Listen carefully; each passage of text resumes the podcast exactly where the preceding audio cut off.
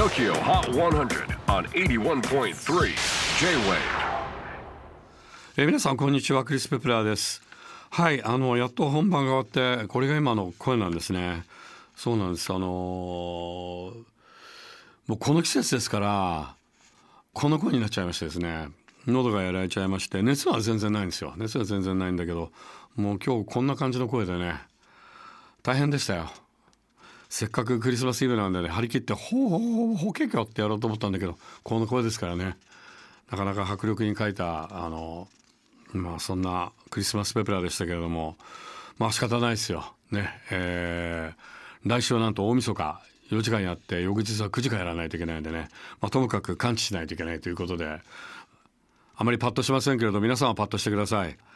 ということで2023年クリスマスイブ。最新のトップ5はこうだ。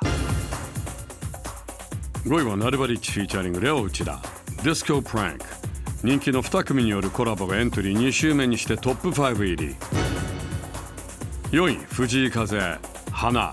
先週からまたまたじりっとワンポイントアップ。